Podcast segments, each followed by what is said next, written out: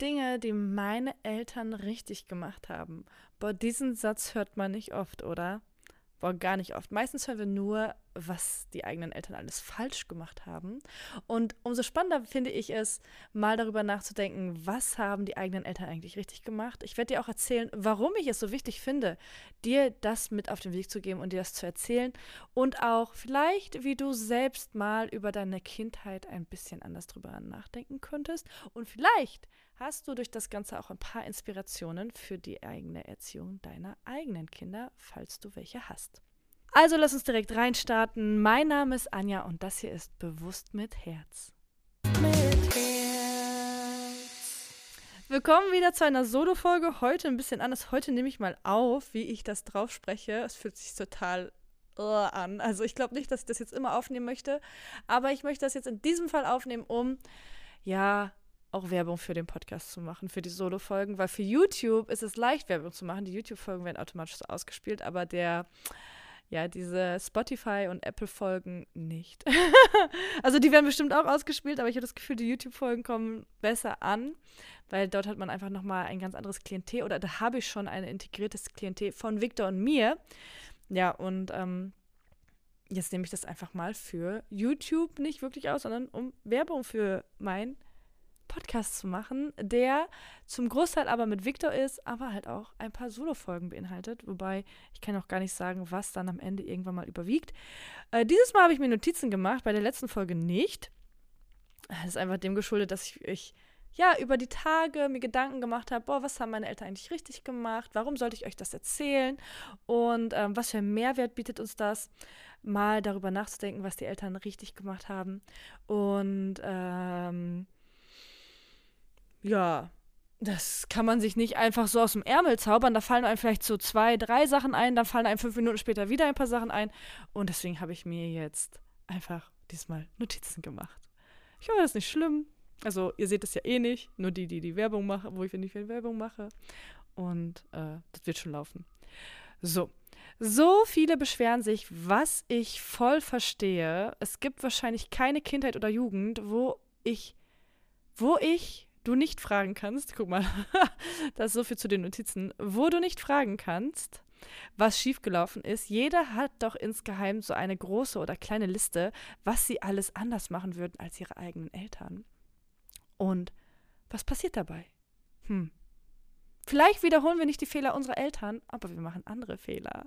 Also ich muss ja sagen, es ist schon ein bisschen utopisch zu denken, man könne sein Kind nicht verkorksen auf irgendeine Art und Weise höchstwahrscheinlich verkorksen wir unser Kind. Das ist so, als ob wir sagen würden, boah, ich schaffe es, mein Kind nicht, ja, ich schaffe es vor allem, mein Kind zu beschützen. In dem Moment hast du es auch schon wieder verkorkst, wenn du es wirklich schaffen würdest, es vor allem zu beschützen. Weil es geht im Leben nicht darum, dein Kind vor allem zu beschützen. Es geht eher viel da, mehr darum, mh, mm, dein Kind, also das ist meine Meinung, dein Kind dabei zu begleiten, zu seiner für sich selbst besten Version zu werden und mit Niederschlägen umlernen, umgehen lernen zu können. Ich glaube, das ist eher so das. Wir begleiten unser Kind bei seinem oder ihrem Weg. Ähm, und gar nicht so, wir beschützen das Kind vor allem. Also ich habe mich schon vor einer Weile davon verabschiedet, muss aber auch sagen, dass selbst wenn ich jetzt Negativbeispiele aus meiner Kindheit nehmen würde, wo ich oh, Lea bellt, wo ich schlechtere Sachen erlebt habe oder hätte, ähm, dann habe ich dadurch meistens etwas gelernt, wenn ich das so formulieren kann, ja. Weiter geht's. Also ich ähm, bin keine Pädagogin, ich bin einfach nur eine Mama und ich bin auch nicht irgendwie gelernte Erzieherin, das ist ja Pädagogin dann, oder Lehrerin und ich habe das auch nicht studiert und ich habe auch keine, da gibt es ja jetzt diese Mama-Coaches und sowas, so eine Weiterbildung oder so habe ich nicht. Ne? Also wenn, wenn du sowas als ähm, Requirement, wie sagt das auf Deutsch, als äh, Voraussetzung, um mir zuzuhören, benötigst, um darin Mehrwert zu sehen, was ich sage, dann bist du hier falsch. dann kannst du schon wegschalten. Ähm, aber ich erzähle dir auch, warum ich trotzdem das wertvoll finde. Denn ähm, ich wollte mich heute mal auf das Positive konzentrieren, auf das, was ähm, ich gut fand. Denn Erziehungsinspiration aus Erfahrung ist doch auf einer ganz anderen Ebene wertvoll. Denn ähm, die meisten Tipps kommen ja von Pädagoginnen oder Menschen und oder Menschen ohne Kinder. und ähm, wenn das von Menschen ist, die das an Kindern ausprobiert haben, ist das auch ganz oft so, dass die doch gar nicht wissen, wie das Resultat am Ende ist. Erst die weisen, ältere, also diese weise ältere Generation kann eigentlich erst sagen, was was das für eine Auswirkung hatte. Und da ist jetzt wieder der Clou, dass die ja wieder in einer anderen Generation groß geworden sind. Und boah, ich sag euch, ich finde es durchaus sinnvoll und richtig, ähm, dass Pädagoginnen Tipps geben, genauso wie ältere Generationen, genauso wie alle. Also alles ist, äh, auf, hat auf seine Art und Weise seine Berechtigung und seine Zielgruppen. Ähm, aber für mich, ich finde es manchmal so, wenn ich dann so von Pädagoginnen speziell, und das ist wirklich nicht despektierlich gemeint, weil ich finde, ich sehe da so viel Richtigkeit darin, aber manchmal, gerade weil es dann so von Erzieherinnen kommt oder so, und dann will ich es ausprobieren und ich will, dass das funktioniert, und dann funktioniert es bei mir nicht. Und dann denke ich mir, was mache ich falsch? Und dann, dann, dann werde ich so ein bisschen sauer und dann denke ich mir so, ah ja, nee, also, da, wenn, wenn mir dann aber eine andere Mama, einfach nur eine Mama, nichts mit Erzie nichts Gelerntes oder so, eine andere Mama mir einen Tipp erzählt, der bei ihr funktioniert hat und ich probiere den aus und der funktioniert, denke ich mir so, ha, hätte ich direkt so probieren sollen.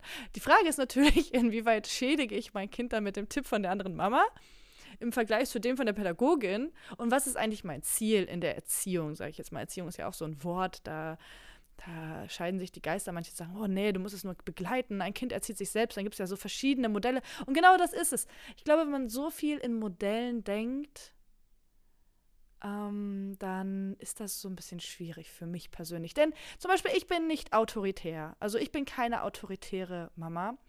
Aber ich bin auch nicht laissez-faire ich bin nicht nur bedürfnisorientiert, kann ich es nicht sagen. Ich dachte am Anfang, oh, ich bin bedürfnisorientiert, aber weißt du was, dafür bin ich zu autoritär. ähm, ich bin zu laissez-faire manchmal, um bedürfnisorientiert zu sein, weil manchmal habe ich einfach keine Lust. Ja, das ist ein bisschen.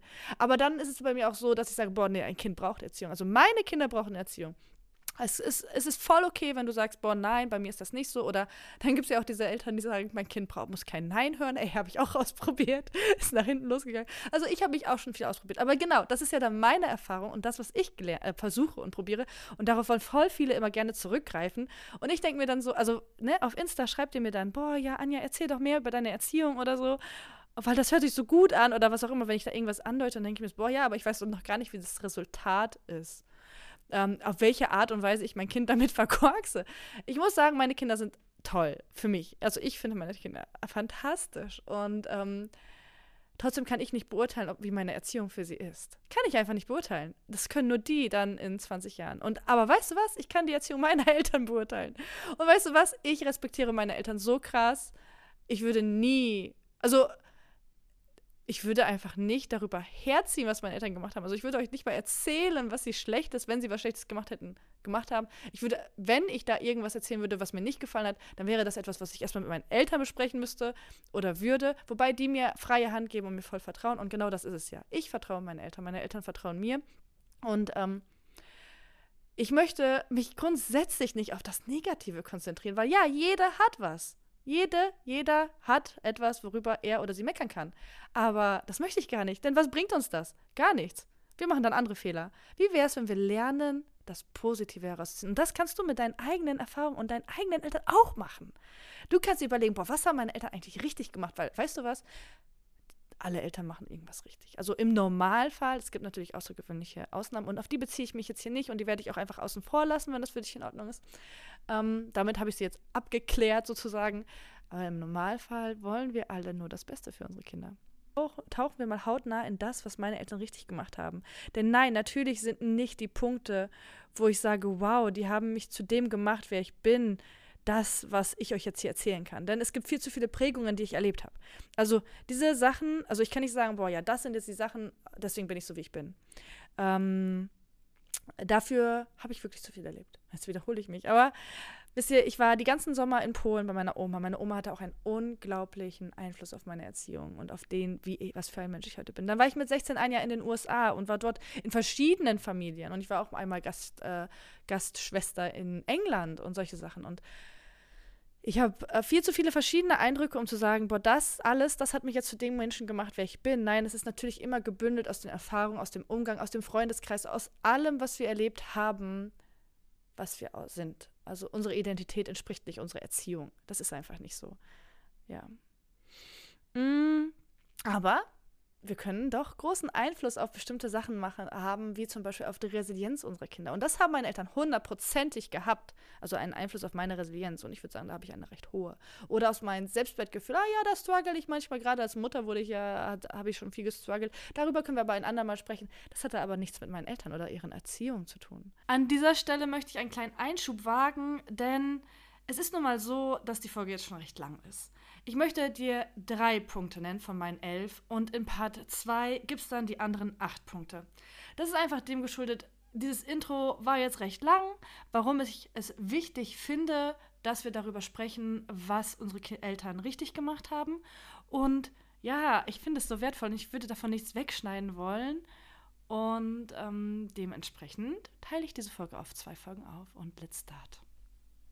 Also, Punkt Nummer eins von den Sachen, die meine Eltern hundertprozentig für mich persönlich richtig gemacht haben, ist Leidenschaft für Sport mitgeben. Wir waren jeden Sonntag joggen, wir waren beim Kampfsport zusammen. Irgendwann war ich nur mit meinem Papa beim Kampftraining über Jahre. Ähm, ich bin jeden Sonntag joggen gegangen, auch wenn wir samstags feiern gegangen sind. Außer einmal, da bin ich mit meinem Bruder nämlich nachts nach Hause 15 Kilometer gejoggt von einer Party, von Samstag auf Sonntag. Da haben wir gesagt, boah, am nächsten Tag gehen wir aber nicht joggen, ne? aber ansonsten haben die uns sehr stark, was Sport angeht, in, äh, geprägt. Mm, das ist etwas, das hatte nur Positives für mich. Ey. Punkt. Heute noch. Also jetzt, wo ich wieder mehr Zeit finde, weil die Kinder älter werden und wieder mehr im Sport bin, im Verein bin, integriert bin, ähm, mit Aushilfe, vielleicht sowas wie Co-Trainerin bin für Kinder und ähm, mein Sohn da jetzt mitziehe und irgendwann meine ganze Familie und ich denke mir so, boah, geil, wir durchleben zwar nochmal das, was ich in meiner Kindheit hatte, aber das war wirklich was richtig, richtig Gutes. Ähm, mir gezeigt, also Punkt Nummer zwei, mir gezeigt, wie eine leidenschaftliche, glückliche, liebevolle Ehe aussehen kann ja, ich würde sagen, meine Eltern sind da ein richtig gutes Beispiel. Also weißt du, wenn meine Mama mich besucht manchmal und die sind ein paar Stunden hier, ruft mein Papa schon an, wo sie ist. Also die, die, die, die vermissen sich, die, die, leben total aufeinander, ähm, miteinander, äh, so sind glücklich und haben sich auch immer als in der Ehe auch sehr priorisiert. Also äh, mitunter, also das äh, war auch deutlich. Als Kind fand man das nicht immer so geil, aber ähm, oder als Jugendliche oder keine Ahnung, es gab immer Phasen, wo ich dachte, ne? Ähm, und ich sage jetzt nicht, man sollte das eins zu eins genau so machen, aber eine glückliche Ehe ist das Fundament einer glücklichen Familie. Und das mir vorzuleben, zu leben, wie man respektvoll miteinander umgeht, dass man Leidenschaft behält, dass man sich liebt, dass man sich küsst, oh, schon ziemlich schön, ja. Muss ich sagen. Also im Endeffekt hat es, fand ich es einfach fantastisch. Aber jetzt kommt ein bisschen ein krasserer Punkt, der ist ein bisschen lang geworden, wobei ich ja sowieso voll viel quatsche. Früh, aber angemessen zu meinen Fähigkeiten, mir früh, aber angemessen mir Verantwortung übertragen. Also angemessen zu meinen Fähigkeiten. Ihr wirst wissen, meine Eltern und die deutsche Sprache waren natürlich nicht von Anfang an solche Freunde wie heute. Stell dir vor, du kämst in ein völlig neues Land und äh, wie es für dich wäre. Ähm, meine Eltern kommen aus Polen und sind nach Deutschland gekommen. Ich glaube, einer von beiden hatte Deutschsprache als Unterricht, aber ich weiß nicht mehr welcher von beiden. ich glaube, meine Mama hatte Deutschunterricht in Polen. Der andere, äh, der andere, aber beide haben auch Russisch gelernt, also es ist schwierig, kann ich dir jetzt aus dem Affekt nicht sagen. Auf jeden Fall gab es ganz viel Papierkram zu erledigen und ich nenne es jetzt sowas wie so Sachen wie Steuern. Also es waren nicht Steuern, aber es war so finanzielle Sachen. Und deswegen haben mich meine Eltern, also ich war die ersten drei Jahre zu Hause bei meiner Mama, also ich bin in Deutschland geboren. Meine Mama hat nur Polnisch mit mir gesprochen, mit dem Hintergrund, mit dem Gedanken, oh ja, Deutsch lernt sie in der Kita. Hm, ich finde, da würde ich sagen, das, das ist geglückt. und äh, weil sie wollte es mir halt einfach nicht falsch beibringen. Gute Entscheidung, Mama, falls du jetzt zuhörst wissen wir beide. Und äh, ja, das, das ist dann so, dass ich ja die Einzige bin, die hier geboren ist aus meiner Familie und dann die Einzige war, die halt Deutsch, ähm, ja, sagen wir mal, leidenschaftlich betrieben hat. Also direkt Deutsch, ich bin da total aufgegangen und ähm, ich liebe Sprachen generell. Und ja, das heißt, äh, so Texte aufsetzen und schreiben, äh, damit haben die mich sehr früh sehr früh angesetzt. Ja, und irgendwann kam dann meine Pubertät und ich fand das dann irgendwie nicht so geil, weil ich fand, hey, ich, also gerade als ich dann in den USA war und ein Jahr so gar nichts machen musste für irgendwen, dachte ich mir so, boah, voll schlimm, warum muss ich immer so einen Kram machen und so. Und äh, also ich glaube, in der Pubertät findet jeder jemand etwas, das der nicht so cool findet. Ähm, ja, und dann mit den Jahren, aber wenn ich jetzt mal gucke, was für, ja, was für eine, also ich bin ja dann in die Versicherung und Finanzbranche gegangen und was das eigentlich äh, mit mir gemacht hat, dass ich dort Verantwortung übernehmen durfte, dass ich dort Verantwortung hatte, für mich eigentlich angemessene Verantwortung, äh, im Sinne von, dass ich das konnte. Und ähm, ja, da hat sich das in meinem Erwachsenenalter gelegt, diese, ich sage jetzt mal, Vorwürfe, die ich indirekt äh, gedacht habe. Denn ich mache seit zwölf Jahren meine Steuern selbst und habe auch keine Angst, neue Sachen in Sachen Recht oder ähnlichem zu lernen. Also ich habe das System verstanden und das schon von klein auf. Überhaupt, die Menschen, hm, das habe ich schon damals dann gelernt, haben Angst vor solche Schreiben, ne? Also nicht das Schreiben selbst, und ich sage jetzt auch nicht alle Menschen, aber wenn du einen Text gut formulierst und äh, zum Beispiel jemand mit einem Anwalt drohst, dann kriegst du schon ganz viel durch, wenn ihr wüsstet, was ich schon alles verfasst habe. also wirklich. Ähm, und dann, dann lernst du auch. Und jedes Mal, wenn du etwas lernst, ähm, dass du etwas bewirkst, verändert sich ja dein Gefühl für Selbstwirksamkeit und damit arbeitest du an deiner Resilienz, deiner Widerstandskraft, deiner Selbstverwirklichungs-, Selbstwirksamkeitsenergie. Mir fällt das Wort dafür jetzt nicht passend ein. Außerdem hatte ich dadurch auch nie Angst, mit Geld umzugehen. Auch meine Eltern hätten sonst, ähm, also meine Eltern, das ist das, das ist die Kunst gewesen. Also meine Eltern kamen nach Deutschland mit sehr wenig Geld. Also meine Mama hatte 50 D-Mark und ein Maluch, das ist so ein Fiat, äh, ich habe mir das hier notiert, Fiat 126p. Und äh, diese 50 D-Mark wurden meiner Mama geklaut, als sie da jemanden gegeben hat, äh, hier in Deutschland, äh, weil sie telefonieren wollte und sie hat dann Wechselgeld erwartet und auf jeden Fall wurde sie dann beklaut. Das heißt, meine Mama, Mama kam hierhin mit nichts. Einfach mal nichts. Mm waren da auch so Notwohnungen und alles. Und dann haben sich meine Eltern aus nichts etwas aufgebaut.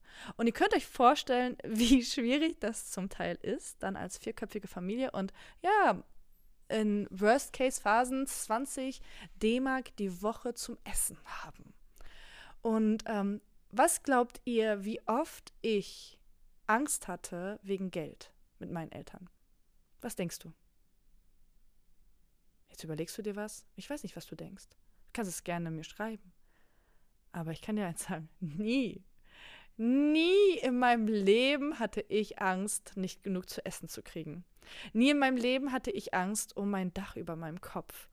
Und das, obwohl ich Einblick in die Sachen hatte. Und das ist eine krasse Kunst. Übertrag einem Kind Verantwortung im Sinne von, dass du es involvierst in Sachen, ohne es auf diese Art zu involvieren, dass es selbst Sorgen hat. Ich hatte keine Sorgen.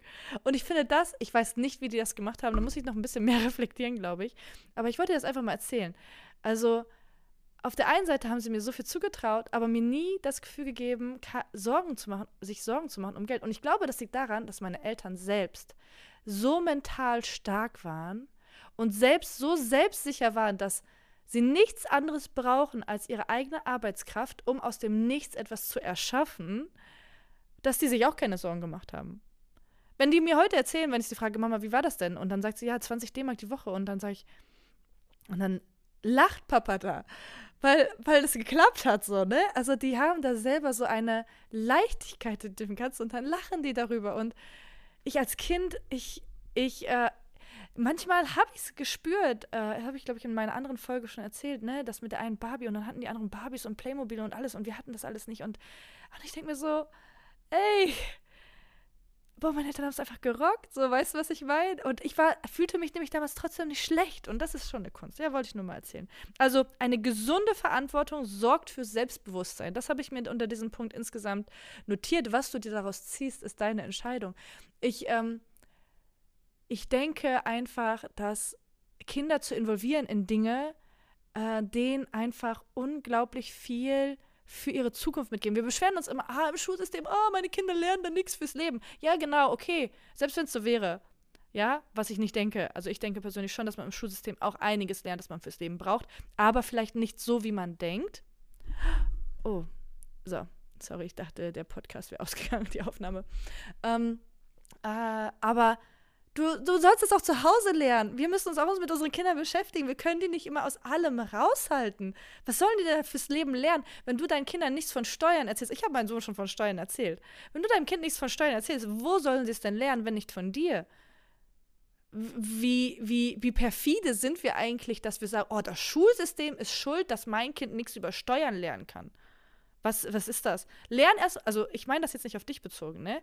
Aber wie wäre es, wenn man sich selber hinsetzt, sich mit dem Thema Steuern befasst, es lernt und dann weitergibt das Wissen? Also so, aha, ich mag diese Beschwermentalität nicht. So, weißt du, was ich meine? Boah, und ich habe auch gelernt, ähm, mathematische mh, mm, Gleichungen herzuleiten im Studium oder ähm, ich habe gelernt, wie man berechnet, wie man den Versicherungsbeitrag berechnet für eine Risikolebensversicherung. Ja, wie man den berechnet. Welche Faktoren da eine Rolle spielen. Und denkst du, ich brauche das heute? Nein, aber es hilft doch immer alles, alles, was wir lernen. Jede Art von Wissen hilft uns irgendwie auf eine Art und Weise, die Welt besser zu verstehen. Wissen ist immer gut. Information ist immer gut. Ja, wollte ich nur mal so sagen. Ich liebe Schule, muss ich sagen. Also nicht alles an Schule ist toll, aber und äh, echt nicht. Aber ich finde, wir müssen einfach auch viel mehr Verantwortung bei uns zu Hause anfangen, wieder zu übernehmen.